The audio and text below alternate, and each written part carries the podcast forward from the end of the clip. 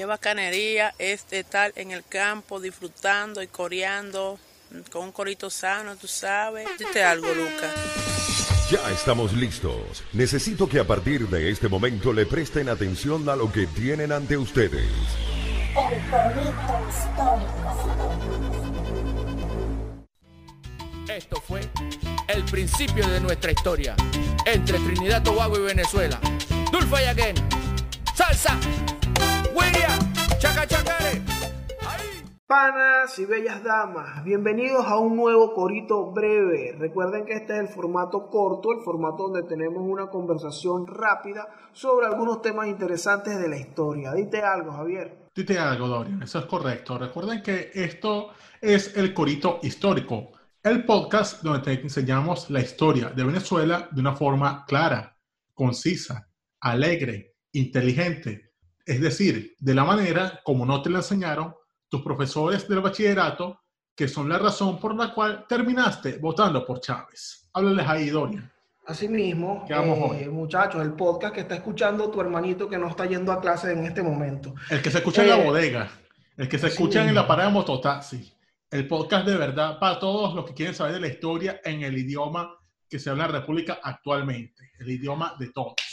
Sí mismo. Eh, bueno, antes de empezar con el tema de hoy, como siempre, queremos agradecerles a toda la gente que sigue pendiente y en sintonía del Corito Histórico, dejando su like, dejando su comentario.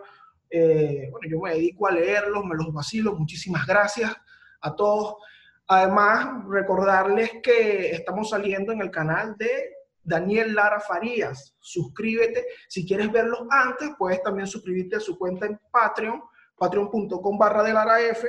Y además recordarles que si quieren una charcutería para rellenar las arepas o una caña para rellenar las ganas de bebé, pueden hablar con nuestra gente chévere de Abastos La Venezolana y Charco Express que te lo manda directamente a tu casa. Ahí en la descripción vamos a dejar las cuentas y todo esto para que le lleguen. Así es, así es, así es.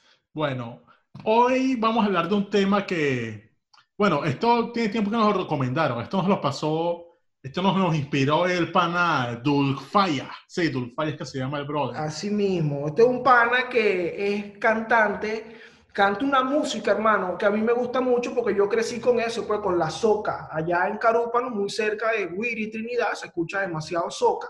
Sendo ritmo, por cierto, sendo ritmo. Claro. O sea, va a pegar algún día en la guaira y va a ser recho. Yo, ¿verdad que la soca tiene, la soca debería pegar la guaira, ¿vale? Va a pegar algún día, vamos a hacer que esa vaina pegue y Dulfaria va a ser como el chancapol de la guaira, tú vas a ver. Entonces, este pana, Dulfaria, eh, que vive ahorita en Panamá, bueno, le llegó al corito histórico, le gustó y nos sugirió que habláramos sobre la llamada expedición de Chacachacare. Incluso él tiene una canción, que es una, una salsita que hizo, haciendo referencia a este, a este episodio de la historia. Una canción, bueno, súper fina y también es súper interesante porque es una salsa histórica. Pues. Sí, es digamos un corito brevísimo, porque se da cuenta en como tres minutos lo que nosotros vamos a contar aquí en, en bueno, en lo que durará esto, que si 15 a 30 minutos. Ponerlo cuenta todo en tres minutos y es como, verga, bueno, este carajo sí la predijo, Valdi. Sí, vale. estás viendo. Bien bueno, le echó hora. Entonces, es, de eso vamos a hablar hoy. Vamos a hablar de la llamada campaña de Oriente. una parte de la historia que, bueno, lo conversaba con Javier, que no nos las enseñan en el colegio, en el liceo, en la escuela. O sea, el programa de historia no contempla la campaña de Oriente. Es verdad, o sea, solamente la campaña, o sea, esta primera Segunda República lo toman desde el punto de vista de la campaña mirable. Que, ojo, no está mal porque una buena parte de la República se desarrolló desde ahí, pero no se puede obviar esto de que la República nació fue en Oriente, la Segunda República. Pero aquí se enfocan nada más en esto y la campaña de los Orientes les viene a entrar ya en la, cuando sale la batalla de la puerta, cuando, cuando termina la República. Entonces, senda falla allí en ese sistema. O sea, nosotros entramos de esto, bueno, porque nos pusimos a leer por nuestra cuenta. Pero si no, nadie se entera de esta cuestión. Exacto. Y es, y es, algo, a mí me llamó mucho la atención incluso porque, bueno, yo crecí en, Oriente, yo crecí en Carúpano y ni siquiera ya nos cuentan algo de esto. Que es algo que, que no valdría la pena mucho saber porque es como la otra mitad de esa historia. O sea, Bolívar viene haciendo su campaña admirable y liberando una mitad del país o un pedazo del país, pero del otro lado, al otro extremo, están los patriotas orientales que, bueno, muchos los conocemos, Santiago Mariño, el mismo Manuel Piar, José Francisco Bermúdez, Antonio José Sucre en sus inicios. Toda esta gente eh, emprendió también una campaña de liberación de aquel lado del país. E igualmente admirable, porque, o sea, como lo vamos a ver en un rato, o sea, fue una cuestión heroica que los tipos de verdad, bueno, tienen toda razón en sus homenajes, porque de verdad le pusieron para liberar al país sin menospreciar a otros. O sea, los carajos de verdad hicieron una cuestión admirable, rápida. O sea, eso fue un ejemplo de lo que debió haber sido una invasión de verdad a Venezuela. No el, matu, no el macutazo y esas amarrachas que mueven por ahí. O sea, ellos sí supieron hacer la vaina porque conocían su entorno, no andan pendientes estafar a nadie y no se buscaron a pedir para, para y que entrenarlos. Coño, vale, verdad. Entonces, mira, la campaña de Oriente tiene su, sus antecedentes. ¿Qué, ¿Qué, pasa? Y también es una cosa eh, interesante porque este, la visión que hay del oriente del país por sus mismos habitantes en aquel momento era como un país aparte. O sea, ellos eran una gente que no estaban compenetradas, no estaban unidas en nada a esa venezolanidad y a Caracas. No, es que eso, bueno, esa cuestión de, la, bueno, lo que hablamos del corito de Gómez, que Venezuela nació es con Gómez, Venezuela unida como tal.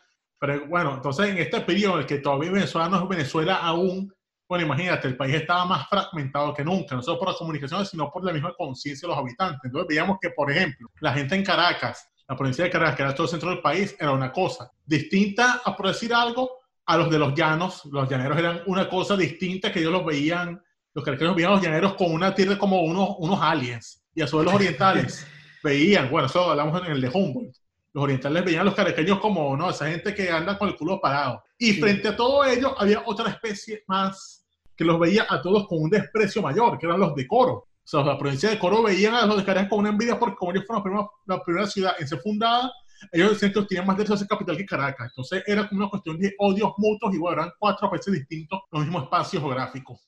Exacto. Entonces, ¿qué ocurre? Ocurre, hay un punto de inflexión que es el eh, abril de 1810. Correcto. Cuando en Caracas se empieza todo este movimiento de cuando se depone a Vicente Emparan.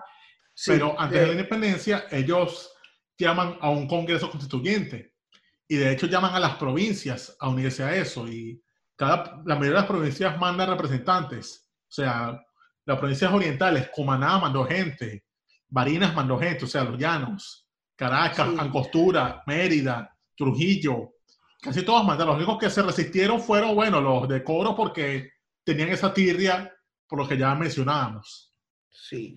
Eh, hay un libro que dibuja muy bien todo lo que está pasando justo del lado oriental, que es eh, de Eduardo Morales Gil, El héroe olvidado, es un libro sobre, Francisco, sobre José Francisco Bermúdez, en donde comenta que tras estos acontecimientos de 1810, tras el 19 de abril, es el 27 de abril cuando la, pronuncia, la provincia de Cumaná se pronuncia a favor de la independencia. Mm. Entonces, ¿qué pasa? ¿Qué ocurre en, en, Cumaná? Ocurre algo similar, es curioso, porque ocurre algo similar a lo que le pasa a Vicente Emparan. Y es que en Cumaná está el capitán general Eusebio Escudero. Okay. Al tipo lo reúnen también una serie de notables de la ciudad y que mira... ¿Eres marico o eres moluco? ¿Eres sí. mono o eres ardilla? Ah. Le eres o eres licra. Eres niño o eres niña. Exacto. Le dicen a Eusebio Escudero, Eusebio Escudero, ante la presión, eh, decide renunciar y pide que por favor, bueno, lo embarquen, lo saquen del de, de país. Pues mira, sí, yo me voy, montenme en un barco que yo me voy para Cartagena. Ah, Oye, un champetazo para allá. Ah. Bueno, mejor con el champeta que le hace todos esos peos orientales. Exacto. Entonces, yo, bueno, todos eso, todo esos pocos orientales lo terminaron corriendo y así es como empiezan los movimientos independentistas allá. Se organiza un ejército también y así como en los episodios que conocemos, que están ocurriendo en Caracas, que empiezan a pelear en Valencia y todas estas batallas que ocurren, en Oriente también lo hacen porque, por ejemplo, Barcelona se declara realista. Ellos no, vale, los vecinos. Ah, coño, qué bola. O sea, como que, coño, los vecinos, ¿qué pasó con los vecinos? No, somos realistas. Bueno, vamos para allá, caer Lo vamos ustedes. Exacto. Y estos ejércitos, aquí es donde empiezan las primeras aventuras de eh, próceres como José Francisco Bermúdez, Mariño, batallas. que Mariño fue Sí. parte del Estado Mayor de Miranda, de hecho. Exactamente. Miranda lo estimaba mucho. Entonces ocurre algo que durante todas estas peleas eh, sabemos que la Primera República Sucumbe. cae tra- tras dos, tras dos eh, episodios, que es el terremoto de 1812 y la capitulación de San Mateo por parte de Miranda. Claro, Miranda se rinde ante los realistas, pero poniendo unas condiciones. La cuestión es que lo hizo sin consultarle a mucha gente, entre ellos a nuestro niño bolivariano, Simoncito, y otros más, que decidieron entonces, ante la entrega, entregarlo a las autoridades, él y Miguel Peña y el otro carajo que se me olvida el nombre ahorita, De las casas. de las casas. Manuel María de las casas lo entregan a, a Monteverde. Lo entregan y bueno, después ellos, al ver que todo estaba perdido, deciden irse. Ellos se piran, bueno, Bolívar se va, como sabemos, a Curazao, Bolívar, Rivas, esa gente se van a Curazao y de ahí saltan a Cartagena, hacen sus cuestiones por allá. Pero en el oriente ocurría una cosa, y es que, o sea, este montón de gente, ellos no tenían para irse a, a Curazao, eso estaba muy lejos para ellos, porque era otro país distinto. Tampoco podían irse a Cartagena directo porque mucho más lejos aún. Entonces, los pocos patriotas de, de Cumaná, de Oriente, lo que más podían hacer era saltar a, a Trinidad, que Trinidad era básicamente como el Perú de hoy en día. Sea, decían, coño, vámonos para Trinidad porque bueno. Y dijimos como que hoy en Perú están esos problemas de xenofobia, autoridades que no respetan, que no comprenden, que tienen todos sus peos absurdos, porque dicen que ya fue puro malandro. En Trinidad pasó igual, de cierta forma. ¿Qué pasó allí? Pues bueno, los patriotas fueron para allá, ellos esperaban, coño, algo de comprensión, estaban siendo expulsados de su país, pero ocurría que por la guerra que ocurría en Europa, las guerras napoleónicas, los ingleses, por estar en su guerra con Francia, ellos querían estar aliados a los españoles. Y entonces, para contarse con los españoles, ellos querían como que hacerles gestos de buena voluntad. Y uno de esos gestos era, por decir algo, ver, ver a los patriotas venezolanos, a los patriotas americanos en general, como rebeldes, como proscritos. Entonces, por ejemplo, Mariño, en lo que estaba allí en, en Trinidad, él hacía comunicados al, al gobierno de Trinidad para ver si había chance de alguna ayuda. Y el gobernador de la isla, que si mal no recuerdo, confírmamelo tú, era un tipo William llamado... Muro. Ah, ¿Cómo? William Muro era el gobernador Es- de Trinidad. Ese mismo, ese gobernador de Trinidad llegó incluso a lanzar comunicados diciéndole a Mariño que él era un insurgente, es decir, no, un término hostil totalmente, o sea, diciéndole estos Tú eres un malandro. Sí, este, básicamente dijo, "Estos- esos son unos venecos malandros, como dirían Sí. ciertos peruanos locos por allá. Y entonces eso encolerizó a Mariño y a todos los demás que estaban ahí, porque ellos decían, chavo, pero aquí no nos quieren. Pero no solamente ocurría eso, o sea, que los estaban echando de, de Trinidad, sino que además en Venezuela, como ya sabemos, lo dijimos en varios episodios anteriores, Monteverde no estaba respetando para nada la capitulación. Hecho, se volvió loco. Empezó a, a vengarse, o sea, lo de fue una venganza. Empezó a Sí. perseguir gente, a expropiar cosas, a capturar personas que sabes- este pasaporte. O sea, el caso que mencionamos en un episodio, el de José Sataibusi, patriota, de hecho, peruano, pero que en Ujú. Venezuela luchó con, con nuestros soldados, Involucrado en la creación de la bandera. ese mismo. No del terminar de la bandera, sino de la bandera de Venezuela. Exacto. Sataibusi estaba listo para partir a Curazao, estando creo que en Cumaná o en Barcelona, tenía el pasaporte y aún así se lo llevaron preso. O sea, no estaban respetando lo más mínimo, se volvieron locos. Sí, tal cual. Eh, ¿Sabes qué? Eh, me, parecía muy, me parece muy curioso que lo- la- los acontecimientos que están pasando en Cumaná, Ajá. cuando se da la capitulación de San Mateo, llegan desde, o sea, Monteverde gana, entra triunfal en Caracas y manda unos representantes a Cumaná a decirles, miren, yo voy a extender lo- los términos de la capitulación para esta gente aquí en Oriente si se portan bien, pues si, si se ponen derechos con el rey. Entonces, eh, bueno, la gente como que le cree, incluso se manda un nuevo gobernador que eh, se llama Emeterio Ureña, y el tipo comienza a hacer una política como de conciliación. El tipo Ajá. comienza como que, ah, bueno, sí, vamos a respetarlos a todos, todos bur de pan y tal, pero los cumaneses realistas dijeron que, ah, pero, eh, este bicho que, eh, todo blandengue, este bicho, ¿qué, qué pasó, mi tío? Está ahí todo, todo cagado que está. y se quejaron ante Monteverde de decir que el tipo era un blandengue, un pusilánime. Sí. Entonces es cuando agarra Monteverde y dice, no, vale, ese marisco, y manda para allá a Francisco Javier Cerveris, alias el Imagínate. Cancerveris. El corazón, tu con, tu con, tu con, tu con. Claro. Y las balas pa' campa, campa, campa, campa los patriotas. Tal cual, el Cancerberis llegó a Cumaná y que mano, las balas pa' acá, pa' acá. Entonces, llega el Cancerberis allá a Cumaná y es cuando ocurre esto que, que tú estás comentando, que empiezan a, a joder patriotas, pues. Incluso hay un testimonio de Francisco Javier Llanes, que es un historiador de la época, Correcto. que vio la- la- lo que estaba pasando, y él dice, fueron asaltadas muchas casas, haciéndolas abrir y allanar a nombre del gobernador No, de las cuales sacaron amarrados a sus dueños, a quienes a la carrera insultaban y todo eso. Una ¿Qué chavistada. pasa? Una chavistada en toda Eh, Tal regla. cual, aplican la chavistada. Entonces, Emeterio Ureña se queja ante Monteverde porque Monteverde no fue que lo depuso a él, sino que le mandó, Monteverde hizo la chavistada, le mandó al protector de Cumaná. Ah, le mandó un Fray Bernal.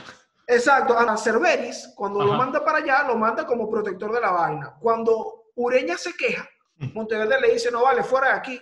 Y entonces manda al otro amiguito, Eusebio Antoñanzi. Imagínate, el papá de Bobes. El así O mismo, sea, el, gobernador, el mentor de Bobes. el papá de Bobes. Y protector, Cancerberis. No, vale. O sea, Coño, vale, el se juntaron el de hambre y las ganas de comer Tal para cual. joder a los patriotas. Bueno, Entonces, entonces tú ves eso de Trinidad. Estás arrecho porque te quieren echar de ahí. Y ves que está pasando ese peo, que la gente está arrecha, que los están sacando coñazos. ¿Y qué haces tú? Te rechazas, terminas de odio y dices, Voy por ti, para que esté claro, te voy a partir la boca, voy por ti. madre, vamos a invadir. ¿Qué pasa? Eh, ahí es cuando efectivamente terminan, bueno, la mayoría de, de los patriotas orientales en Trinidad.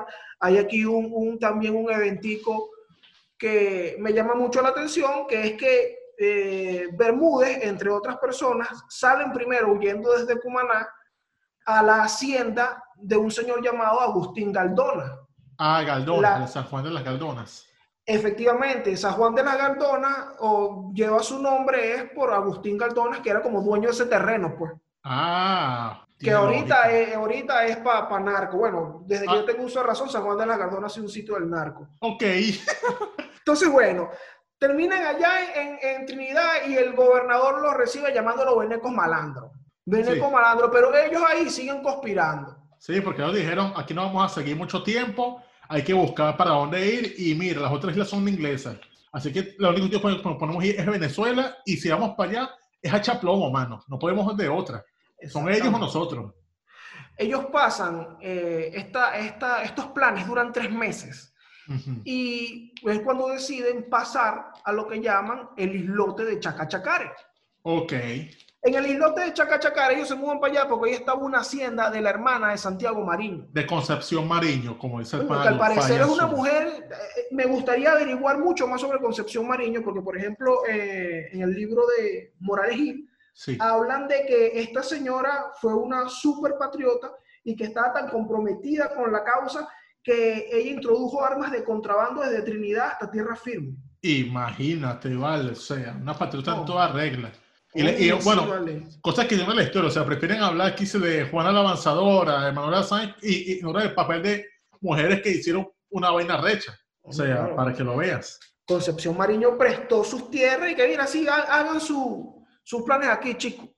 Y ahí empiezan a, bueno, ahí es donde deciden firmar la famosa, o bueno, no voy a decir famosa porque no es famosa y precisamente por eso estamos hablando de ella, el, El acta, de acta- Chacachacare. El acta de de Chacachacare, sí, aquí la tengo. Esa se firmó, según entiendo, el 11 de enero de 1813. Correcto. Entre otras cosas, bueno, ahí es lo que decíamos en aquel corito sobre el terremoto. Esta cuestión que ellos dicen que la capitulación fue violada por Monteverde y las garantías que se ofrecen allí se convirtieron en cadalzos, cárceles, prisiones y secuestros mismo Miranda ha padecido. Bueno, esto es un resumen a grosso modo. Igualmente en Sí. los links les colocaré el acta para que la lean. En el acta de Chacachacare, los patriotas orientales juran de verdad que eh, el terremoto de 1812 fue un castigo de Dios o de España.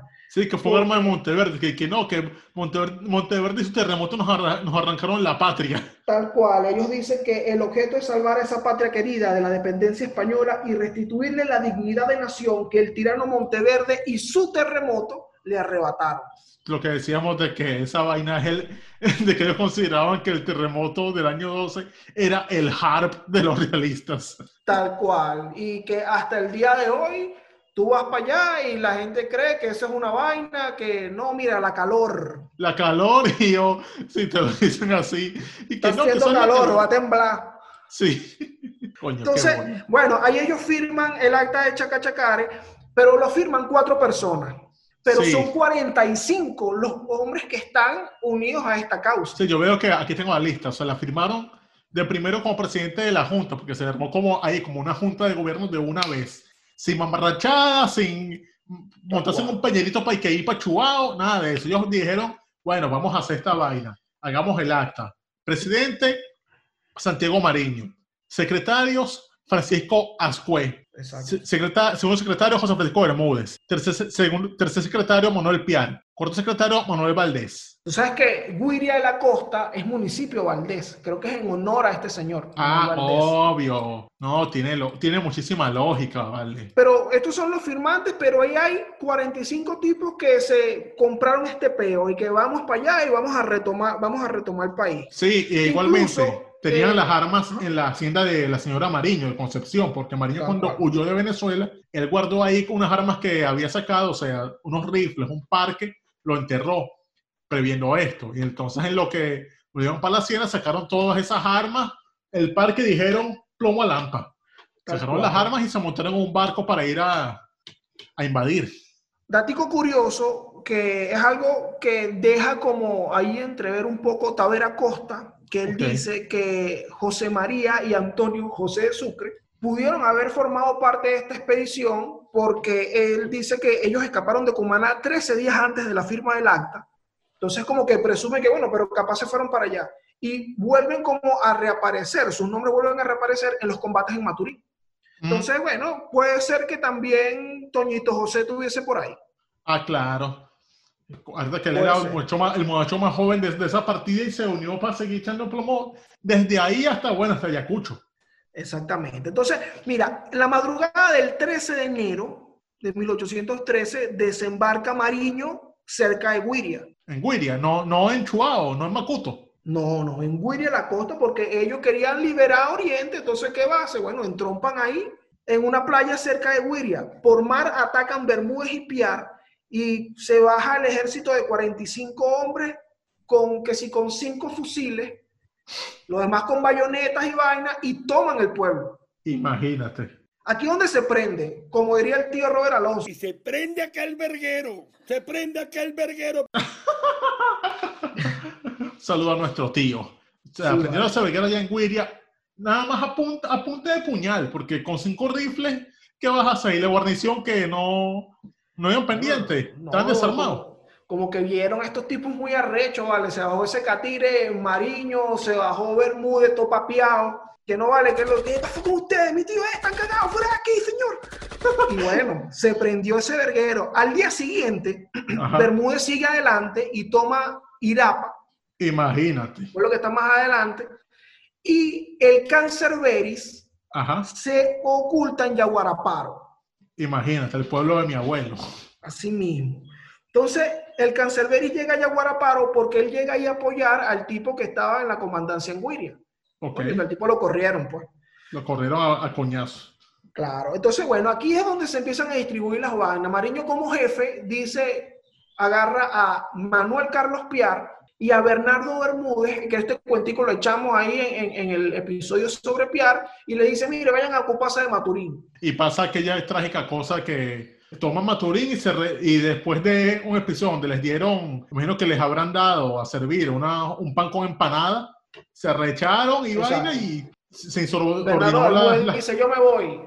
Se insubordinó la gente de, de Piar, echaron a, Ber- a Bernardo Bermúdez y bueno, pasa el trágico episodio de, Ber- de Bernardo Bermúdez falleciendo y bueno, la rechera perma- perpetua de José Francisco a Manuel Piar. Eso es lo que yo presumo que pasó ahí, que había, la gente de Piar no le importaba desayunar pan con empanada y la gente de Bernardo Bermúdez, como ellos eran mantuanos de allá de, de, de, De de y vaina, y dijeron que no, vale, yo no desayuno eso, tú eres loco. Sí, la sí, de, ahí, de ahí vino el peo. Claro, aunque la versión de, de Realuque es mucho mejor, pero por ahí debe haber venido. Recuerden que el, el pan con empanada es el plato típico de Maturín.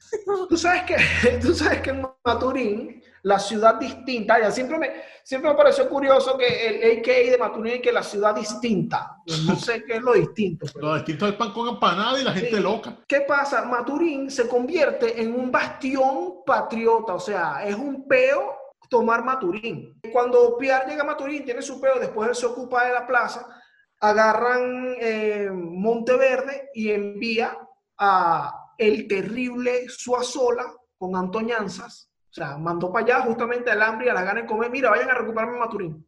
A los peorcitos, los más malandros. Claro, y en el camino, que ahí es donde ellos van aplicando esas técnicas que luego perfecciona Boves. Ellos en el Mm. camino van arrasando con todo, mujer, niño, todo lo que se mueva. Van dejando cadáveres guindados de las ceibas. Así mismo.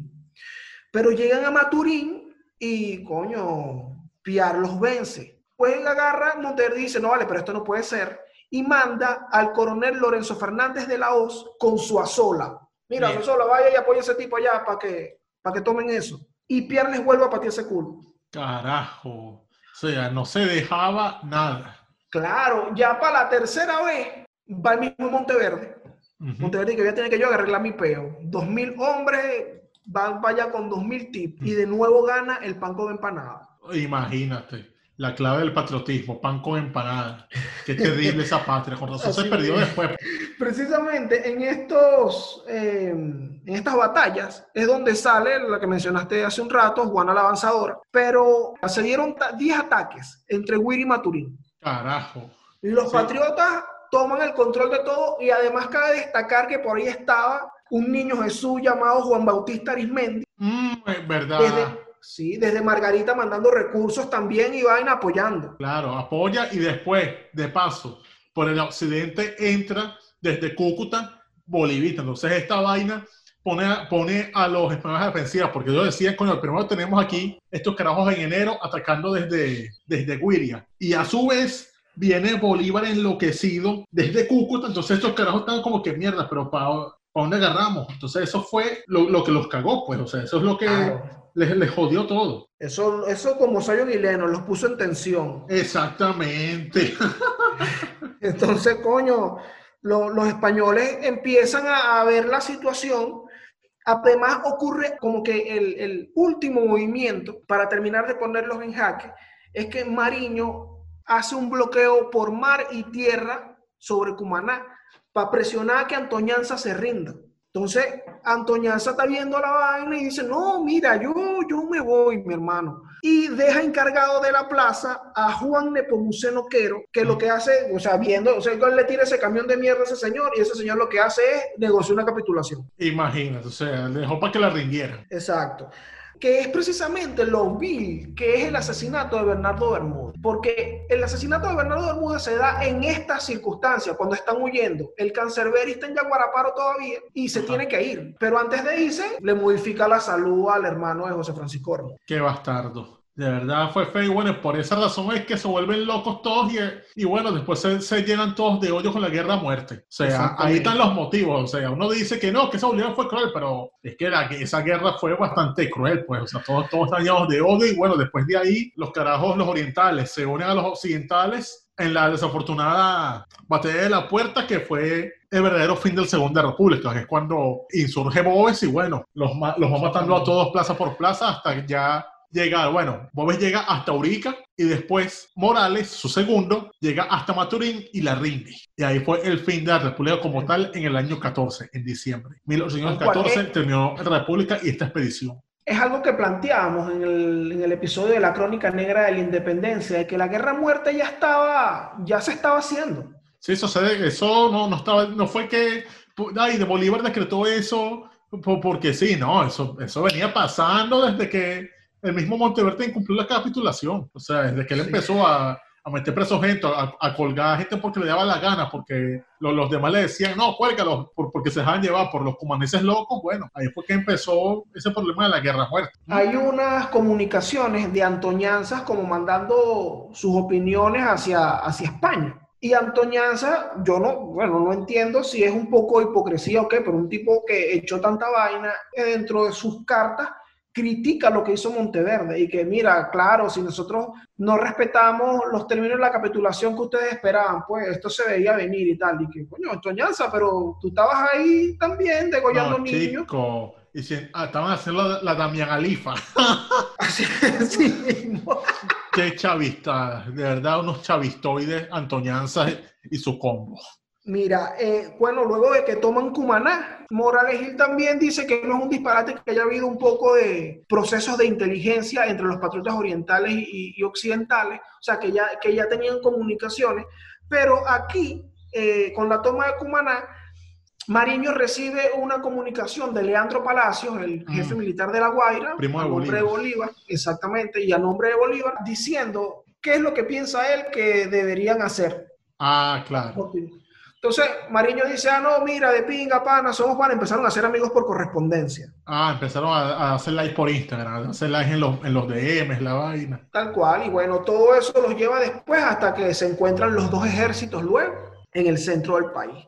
Pero, como mencionaste hace un rato, la campaña de Oriente empieza ahí en Wiria, cuando desembarcan, y prácticamente tiene como su, su último punto en la toma de Cumaná. Y bueno, de ahí continúan los combates cuando se unen los dos ejércitos. Sí, y bueno, hasta el, hasta el fin de la República, ya en la batalla de Maturín, que es la desaf- el desafortunado fin cuando Rivas se va a su tortuoso final y Bermúdez se va corriendo al exilio, quedando solamente en el país unos cuantos guerrilleros hasta, bueno, la Tercera República y todo aquello que vino después. Pero bueno, esto fue la expedición de Chacachacare, básicamente fue todo este episodio. Este pedazo de la historia, muchachos, que no vieron en el liceo. es donde verdaderamente nació la Venezuela de la Segunda República. Porque la, la- la primera Venezuela, la primera República, sabemos que nació en Caracas con la firma, pero la Segunda República no nació con el campeón admirable, nació con ellos, estos orientales, porque ellos llegaron primero. Bolívar después llegó y bueno, lo que pasa es que como se hizo más famoso, pues le atribuyeron eso y los historiadores de la escuela base no nos quisieron contar eso tanto porque estaban más pendientes de crear chavistas que de mostrar la verdadera historia.